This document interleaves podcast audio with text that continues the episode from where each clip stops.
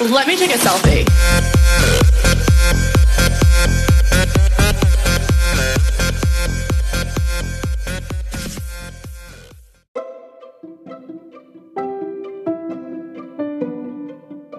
Salve, meus queridos amigos e companheiros do nosso canal. Então, hoje vamos gravar mais um episódio. Episódio número 2. Nosso grupo está um pouco desfalcado hoje. Algumas pessoas estão um pouco atarefadas, mas a gente, na medida do possível, vai, tentar conversar sobre o assunto. Hoje, nosso assunto, então, é a educação pública de qualidade realidade ou propaganda. Um assunto bem, bem importante, um assunto que também está relacionado com a pandemia. Então a gente decidiu debater um pouquinho, conversar um pouquinho entre nós, para realmente ver se o que, o que tem para melhorar, se realmente a educação ela está boa, enfim. Hoje então comigo aqui a gente tem duas alunas, uma aluna, posso dizer de novo, né? A nossa querida Camila, que é aluna de, de graduação já, e a Elisandra. Elisandra, então, é a nossa aluna de ensino médio. Certo? Querem dar um oi, gurias? Oi, gente. Sou a Camila, então, que nem o professor falou. Estudei a minha vida toda em escola pública e agora eu estou estudando na Universidade Federal do Rio Grande do Sul. Então, eu acho que vai ser uma discussão bem produtiva aí a gente conversar sobre o que é a educação pública no Brasil, né? Muito bem. Elisandra? Boa noite, gente.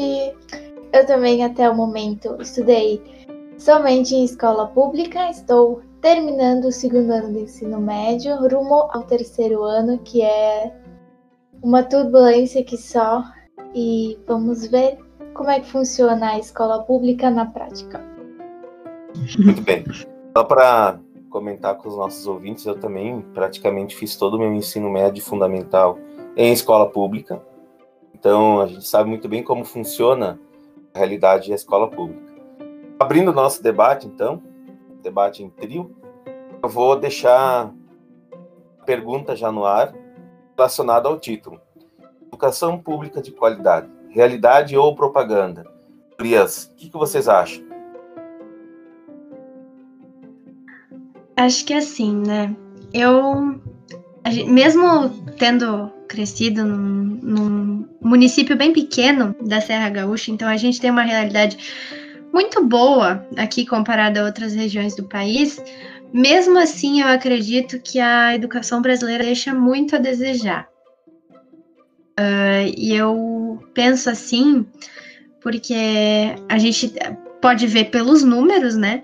E principalmente pelas, uh, pelos testemunhos que a gente tem do Brasil inteiro, que a, que a internet possibilita a gente acessar.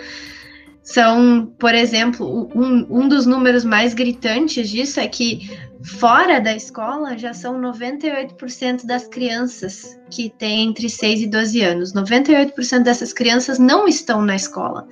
Então a gente já tem que pensar por aí. Qual é essa educação que exclui tantas pessoas, tantas crianças no país? Bom, é, sabe, Camila, assim, contribuir um pouquinho com a tua colocação.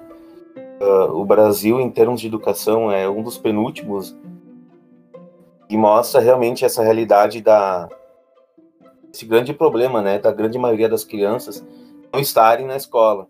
Um exemplo aqui, estava procurando e achei no site no Mundo Educação.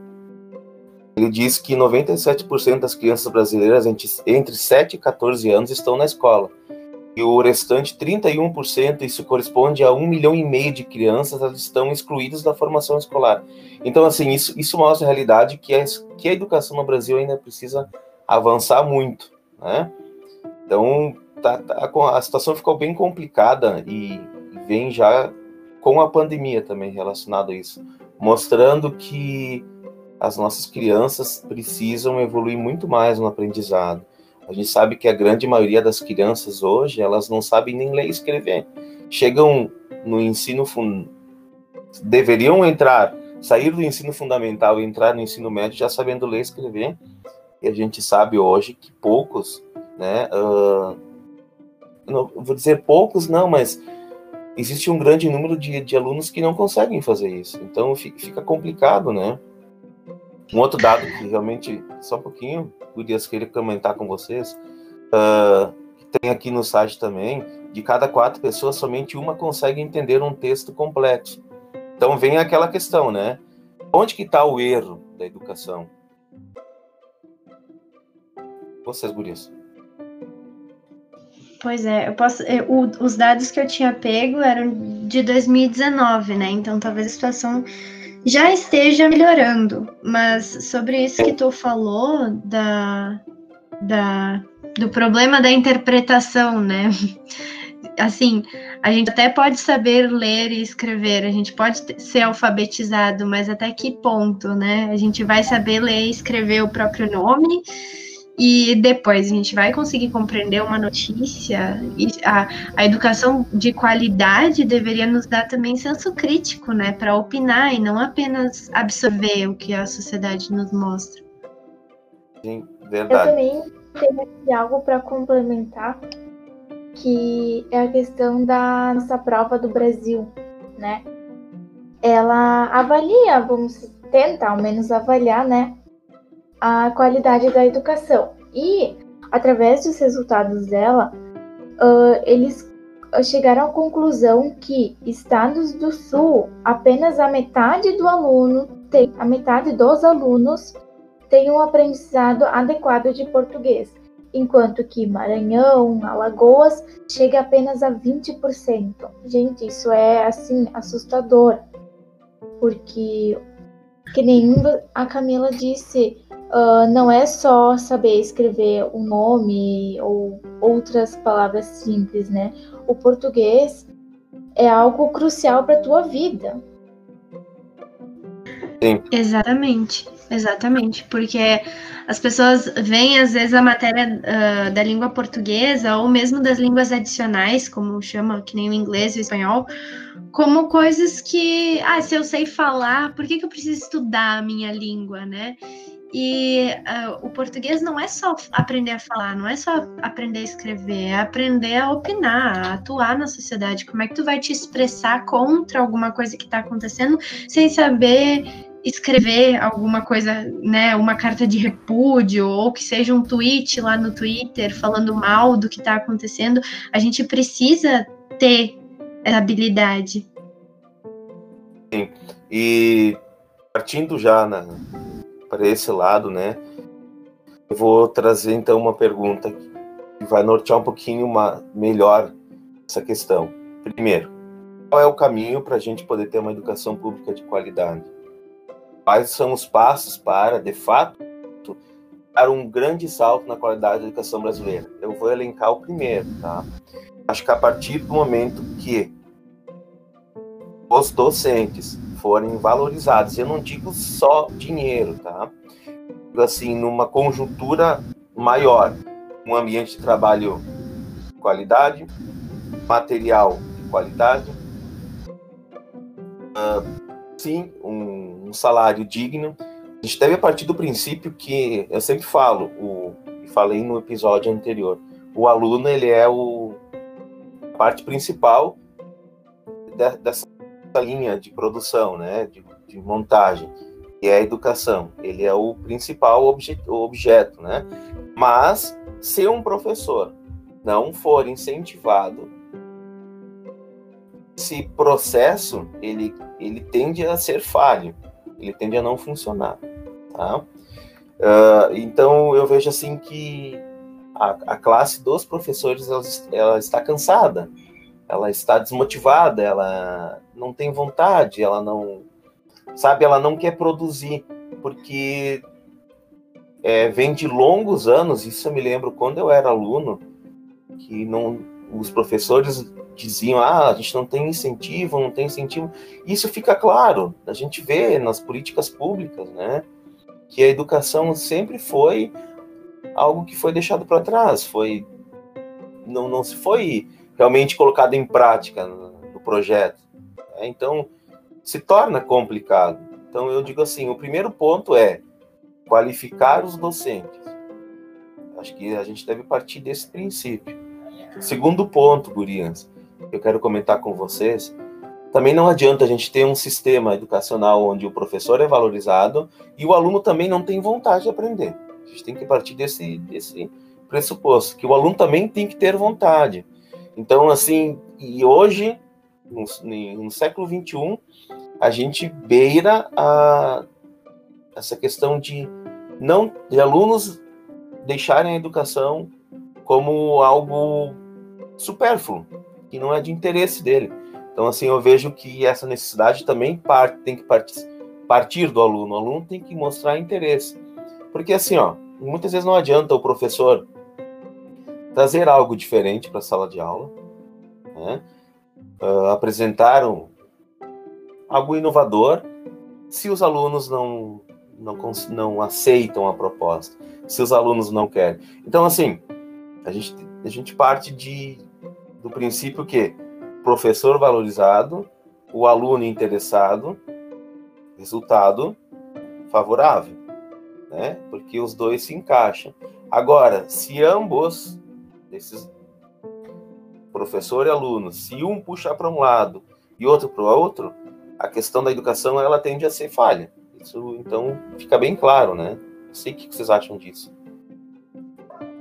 Não, eu concordo totalmente. É, isso que tu falou, que uh, a valorização dos professores é necessária, que os professores vêm se sentir cada vez mais cansados, né? Cada vez uh, mais desmotivados. Isso vem muito também das pessoas não reconhecerem que o trabalho do professor não é só um trabalho físico, ele é um trabalho mental, ele é um trabalho psicológico, porque é uma atenção constante. E para tu atingir os teus alunos, para tu uh, conseguir realmente transmitir o conhecimento e ganhar conhecimento ao mesmo tempo, tu precisa estar tá motivado e essas, essas uh, circunstâncias que envolvem o trabalho do professor muitas vezes não permitem que ele se sinta motivado o tempo inteiro. É, falta de tempo, por causa que é um acúmulo de trabalho, por causa das metas que o governo passa, né, pelo currículo também. Até o final do ano, os alunos têm que estar prontos para fazer a provinha Brasil, eles têm que estar prontos para fazer o Enem, eles têm que saber tudo. E quando tu vai conseguir atingir os teus alunos, conhecer eles para saber os reais interesses deles, para chegar numa aprendizagem significativa, se tu tem que estar tá correndo contra o tempo durante todos aqueles curtos períodos, né, que são as tuas aulas. Então é muito difícil. E ao mesmo tempo, além da falta de tempo, até para o lazer que o professor passa, uh, o trabalho que acaba se acumulando ao longo do tempo por causa dessas metas constantes, a gente ainda tem que, que o trabalho do professor acaba se tornando um trabalho individual. Então, tudo se acumula para um professor só. Por exemplo, eu tenho, tenho a cadeira né, de português. Eu não tenho tempo para sentar numa reunião com dois ou três outros professores e discutir sobre as dificuldades e sobre os sucessos de determinada turma, porque eu tenho muitas turmas e eu tenho muitos períodos. É praticamente impossível a gente trabalhar em conjunto quando a gente é professor, é muito difícil. E a interdisciplinariedade seria uma dessas soluções que tu, tu fez na tua pergunta, professor. Quais seriam soluções né, para melhorar a educação? A interdisciplinariedade é uma solução ótima, mas muito difícil de se aplicar por causa de todas essas circunstâncias que eu acabei listando aqui. Eu Falei quero muito. complementar. Não, não, não, capaz. Eu quero até eh, complementar o que tu falou da interdisciplinaridade. Vou dar meu exemplo. Eu trabalho em quatro escolas, rede pública, né, de sexto ano até o ensino médio. Então, com essa migração de quatro escolas diferentes, esse trabalho interdisciplinar ele se torna um pouco difícil a execução. Não que ele não seja possível, mas por realmente não ter esse contato direto, né? Então ele essa troca de, de, de, escolas acaba não tendo contato com os outros professores e o planejamento ele acaba às vezes sendo não não que ele seja falho, mas é que ele não atinja realmente o objetivo proposto. Né? Então ele, ele, se torna um pouco difícil, mas é uma saída. Tá? Uma outra saída também, que eu estava fui procurar e achei bem interessante, que diz assim, ó, é contar com diretrizes educacionais claras, guiadas por um planejamento estratégico, com metas para curto, médio e longo prazo. Não, e, e não bastasse isso, também promover a avaliação periódica de resultados. A gente tem que partir desse princípio. Se a gente não tem diretrizes educacionais realmente que, que tem um objetivo prático, né, e que esses objetivos não sejam avaliados, não vai funcionar. Agora, se eu tenho um norte, se eu sei para onde seguir, algo claro, né? Seja ele a curto prazo, a médio e longo, e esse processo todo for avaliado, né, de forma correta, eu creio que também é uma forma de melhorar a educação pública, tá? E, e para que isso possa funcionar, a gente falou aqui de professor, aluno, né? Mas a gente não pode esquecer os gestores da escola, os pais, né? Do, das empresas, seja elas as empresas privadas, né? A própria comunidade onde está inserida a escola. Então, assim, a gente coloca isso como um todo. E todo mundo, nesse processo, como eu falei antes, na linha de produção, né? Para chegar lá no final da educação, onde o aluno é o, o principal objetivo, né? Todo mundo trabalhar com uma engrenagem funcionando de forma correta, eu tenho certeza que a educação ela tende a melhorar. Agora, não adianta simplesmente eu ter tentações largadas, vamos dizer, ao léu, né, largadas ao vento, sem orientações práticas. Isso não funciona. Isso não vai funcionar. A gente pode Sim. falar do a gente pode falar do novo ensino médio, né, Camila Elisandra? É. Dá para ele deve uh, estar em vigor em 2022 a pergunta vou fazer para vocês, como alunas, né? Uh, e que, eu me, que a minha indagação é assim: até que ponto foi trabalhado de forma correta o novo ensino médio? Até esses dias, o, o governo estadual realizou uma pesquisa pública para montagem da. Quem quisesse opinar e colaborar na montagem do, dos itinerários formativos, né? Uh, colaboração. Eu pergunto, realmente isso foi passado para todo mundo, as pessoas participaram, sabe? Então, assim, às vezes eu vejo que existem ideias, mas elas não são colocadas de formas de forma prática, pontual, né?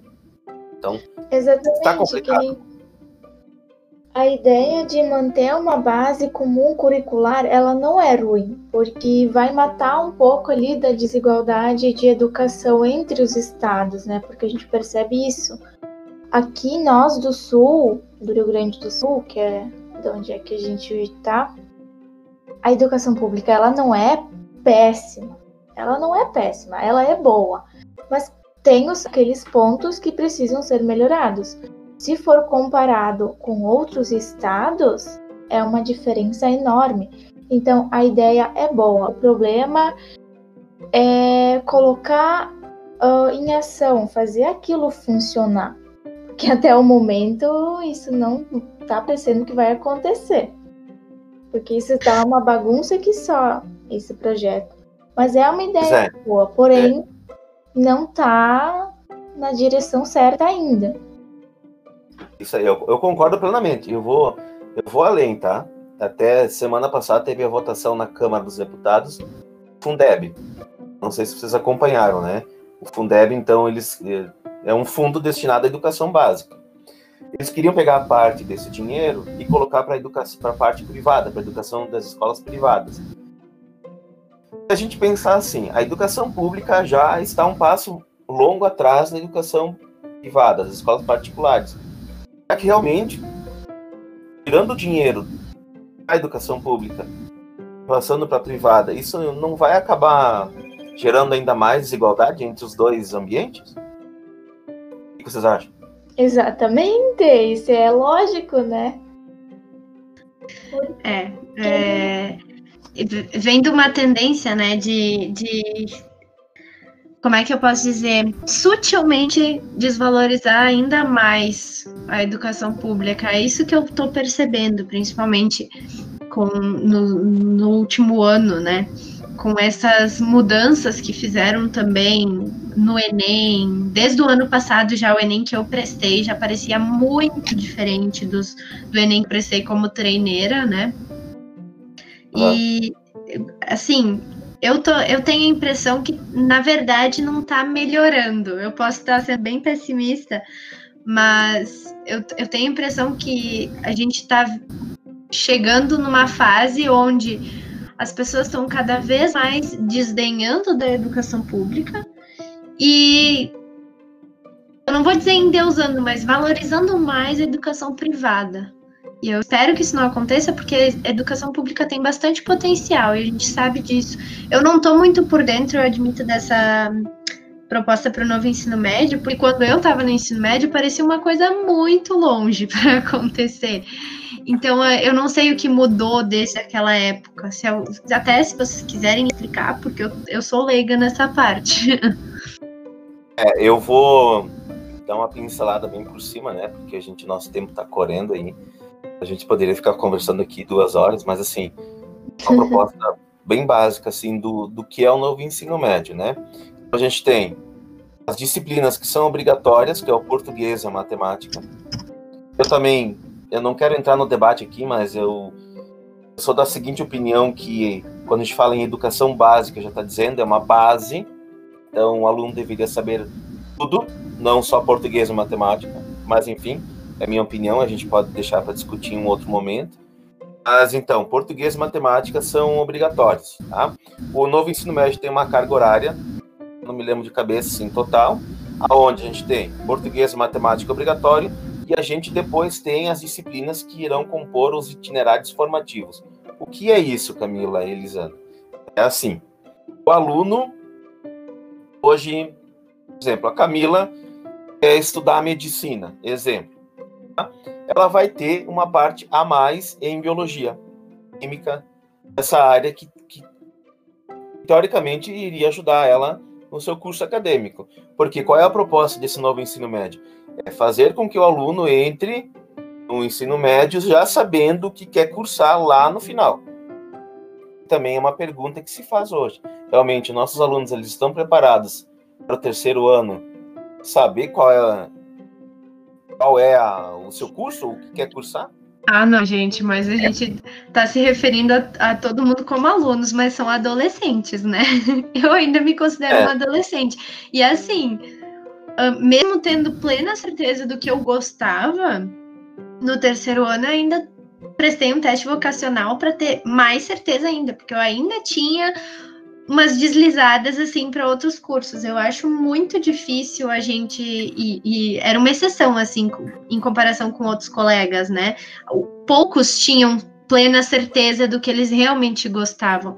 E eu acho muito difícil, pelo que tu contou aí do, do ensino médio, a gente pensar nisso como uma proposta que valorize a, a ciência, né? A, a, as áreas no geral, porque assim, ciência, eu digo estudo científico, porque como é que um aluno vai uh, de desenvolver um conhecimento geral para né, construir um, um, conhecimento específico depois no curso superior, se ele não tiver se ele tiver estudado só português, por exemplo, ensino médio inteiro, assim, se tiver pincelado algumas outras uh, disciplinas e tivesse focado só em português a gente precisa de outras áreas. É, é fundamental para a conexão do conhecimento, porque uma coisa que eu estudo em português, eu posso conectar com biologia, eu posso conectar com história, é o que a gente tinha comentado da interdisciplinariedade.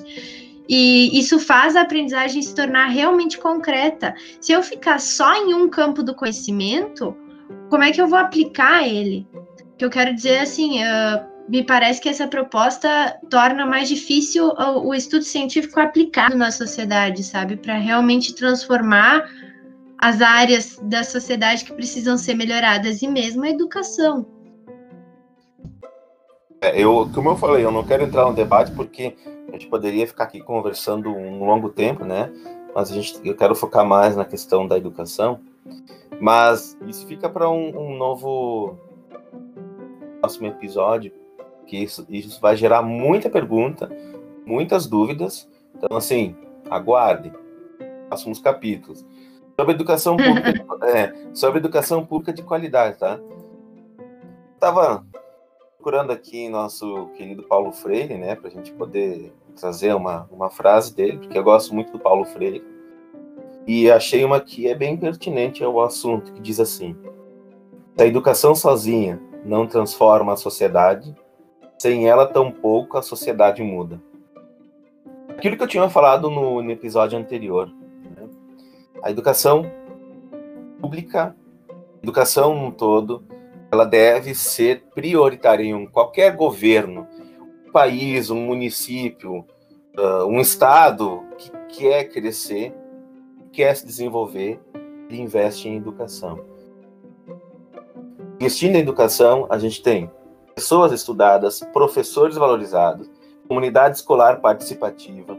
A gente tem um contexto geral e a gente volta lá naquela linha de produção, onde tem um aluno lá no final como objeto principal. Se todo mundo, como eu falei antes, trabalhar de forma coerente, de forma unida, né, no mesmo objetivo, tende a funcionar. Vamos dizer assim, dinheiro tem. A gente sabe que dinheiro tem. Mas o dinheiro, talvez, poderia ser aplicado de uma forma melhor. Né? Por exemplo, por que, que não investe na infraestrutura escolar? Por que, que um aluno, quando chega na sala de aula, ele não pode ter uma classe boa, uma cadeira boa, um quadro bom? Por que, que o professor, quando ele entra na sala de aula, ele não possa ter um quadro uh, digital? Por que, que ele não, recebe, não possa receber um curso de informática para poder se aperfeiçoar? Por que, que o Estado não fomenta cursos de formação para os professores? Né? Então, assim, a gente eh, tem como trazer. Uh, melhor dizendo, fazer a educação se tornar algo qualidade, algo que, que, que, dê mais prazer. Que eu vejo assim, gurias. Educação, uh, professor e aluno, né? Educação. E a gente faz algo prazeroso pra gente, a gente faz com vontade, né? A gente vai, busca e aprende. Se a gente está fazendo algo que não é prazeroso, que a gente não tem vontade, a gente não vai fazer. É, então, assim, digo para vocês: tem como ter uma melhor educação? Tem. Basta querer e basta fazer. Sim, sim. E faz total sentido, porque a aprendizagem ela não é uma coisa simples, né? Ela tem muitas uh, tem muitas influências na aprendizagem, então a infraestrutura é uma das principais uma escola boa vai deixar, eu digo, em infraestrutura, né? Vai deixar o professor e os alunos mais motivados e mais abertos à aprendizagem. Da mesma forma, a situação econômica, a situação pessoal de cada aluno, de cada professor. Então, a aprendizagem já é uma coisa complicada. Quando ela tem pouco investimento, pouca valorização, como tem a educação, a gente entra num. A gente fica pisando em ovos, né? É, é, é aquela questão. Eu não posso aceitar uma turma de terceiro ano tenha 40 alunos numa sala de aula. Até que ponto isso vai, isso vai tornar a educação, a educação boa? Até que ponto um aluno vai querer aprender? É, então, assim, começa por isso. A gente sabe hoje que eles falam muito, lá foi eu de novo, criar polêmica, né?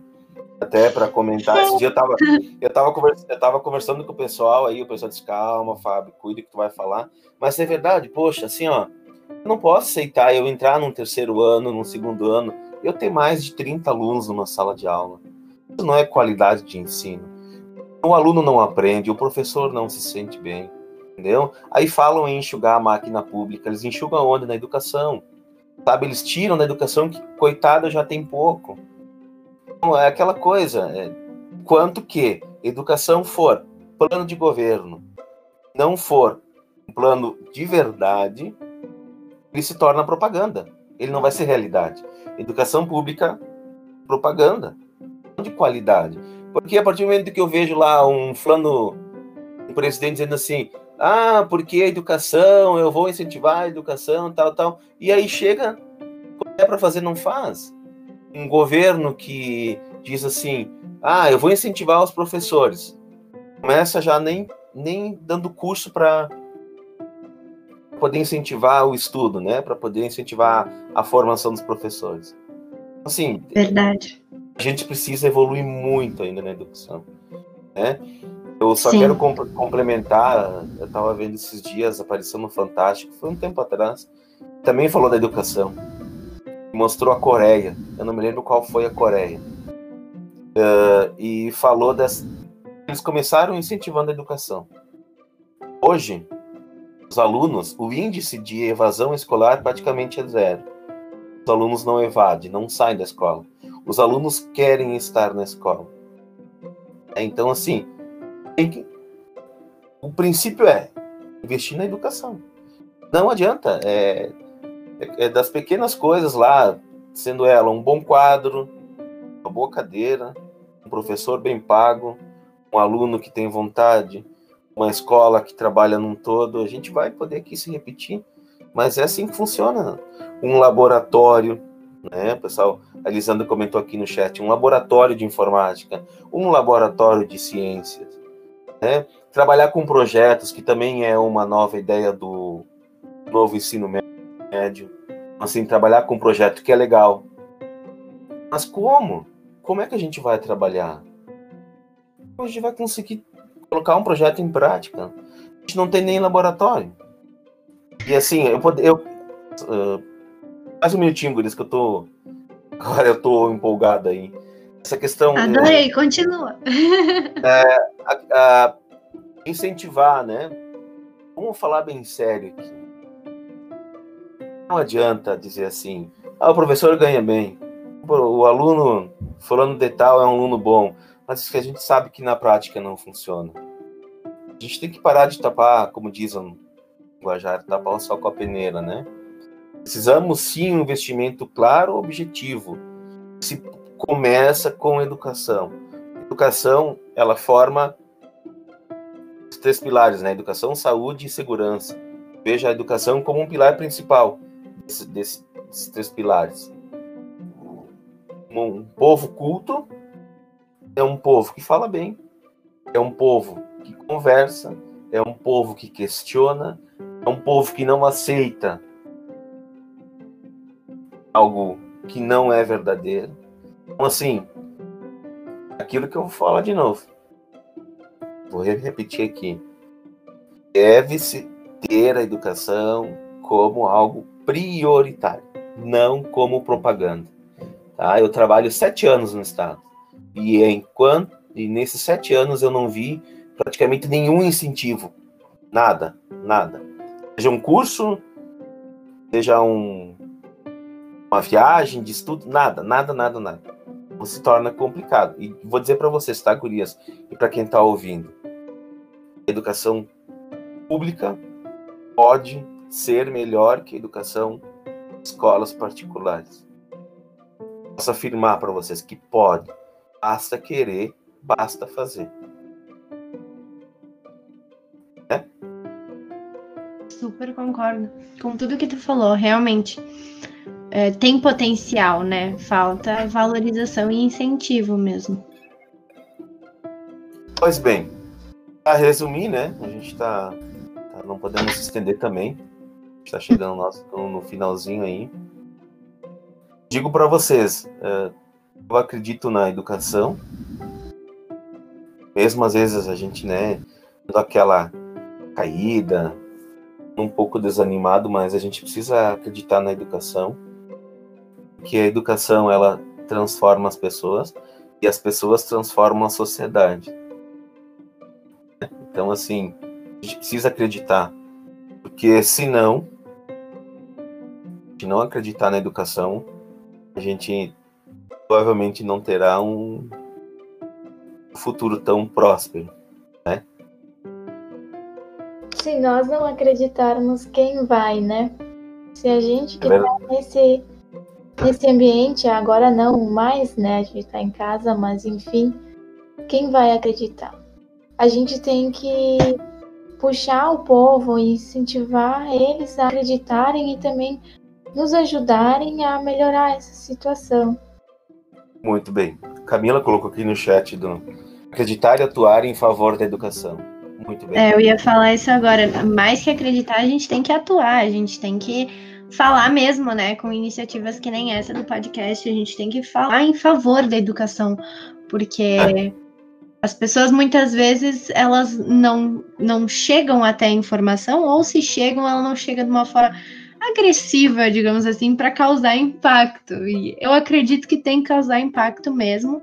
A gente tem que acreditar na educação e tem que atuar em favor da educação.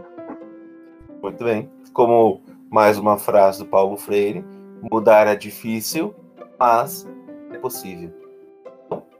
Basta querer, né? Muito bem.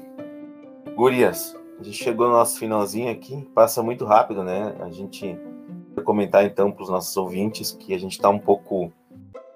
O nosso grupo hoje está um pouco diminuído, né? A gente está em três pessoas, mas foi muito bom o debate. Perdemos número, mas não perdemos qualidade. Boa, muito bem. Então, a gente quer agradecer. Eu estava acompanhando esses dias no nosso primeiro episódio. Teve bastante pessoas que escutaram.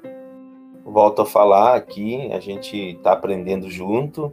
Foi uma proposta, um projeto que surgiu na questão de dois meses aí. Então, assim, a gente vai continuar o projeto a gente vai trazer não só debates polêmicos, mas momentos descontraídos. A gente estava comentando antes perguntas, aluno para professor, professor aluno, abrir para as pessoas, trazer pessoas diferentes. Né? A gente tem a professora Simone, esqueci de falar também, a professora Simone faz parte do nosso grupo. Já convidei outro professor que também tem um canal no YouTube, o professor João, segue lá dá aula de história no YouTube, um cara muito gente boa, também tem uma visão bem aberta sobre educação. O que a gente faz aqui é uma forma de educação, uma forma de debate, de aprendizado. Uh, Para encerrar, né, eu quero agradecer então a Camila e a Elisandra, fundo, como diria assim, do fundo do meu coração, né? Agora fiquei um pouquinho melancólico, como diria Rapaz, é uma brincadeira. Agradecer vocês por terem aceito a ideia do projeto. Camila foi minha aluna, sei do potencial dela, e não aqui bajulação, é só realmente verdadeiro, porque foi minha aluna, Elisandra também, ela é minha aluna, um potencial enorme. Então, assim, o canal, o canal só trouxe pessoas que possam agregar o conhecimento, né? Então, essa semana a gente está tendo o Natal, vai ter o Natal. quero desejar, desejar para vocês, para quem está ouvindo, um Feliz Natal, um próspero Ano Novo, que 2021 seja melhor, que a gente possa ter um ano de aprendizados, um ano de reflexão, que esse ano de 2020 serviu também de reflexão para a gente poder parar, analisar, ver o que a gente está fazendo de forma certa, de forma errada, melhorar, né? E que vocês possam escutar mais vezes o nosso nosso canal. Agradecer o carinho de cada um. E para encerrar, realizando então como a gente tinha comentado, cada episódio uma pessoa vai trazer uma frase relacionada ao tema. E eu gostaria então que a Elisandra sua frase. Bom, a gente, tu estava comentando justamente sobre a questão de investimento, né? E eu achei uma frase assim que não poderia se encaixar melhor nesse assunto, que é o seguinte: educação nunca foi despesa, sempre foi investimento com retorno garantido. Então, eu acho que a principal solução é justamente a questão do investimento, porque a educação está aí para trazer o melhor para todos nós e com certeza é o âmbito que maior traz retorno para a sociedade. Muito bem. Mila, dá um tchau aí já que está interesse.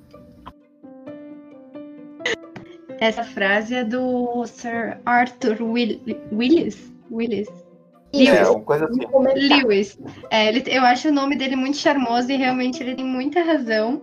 Esse episódio foi bem sério, mas foi muito legal, porque a gente trouxe muita criticidade para o nosso debate e eu gostaria de agradecer a oportunidade de estar aqui também. Beijos. Valeu, galera. Tchau, um abraço. Até o próximo Tchau, tchau. episódio.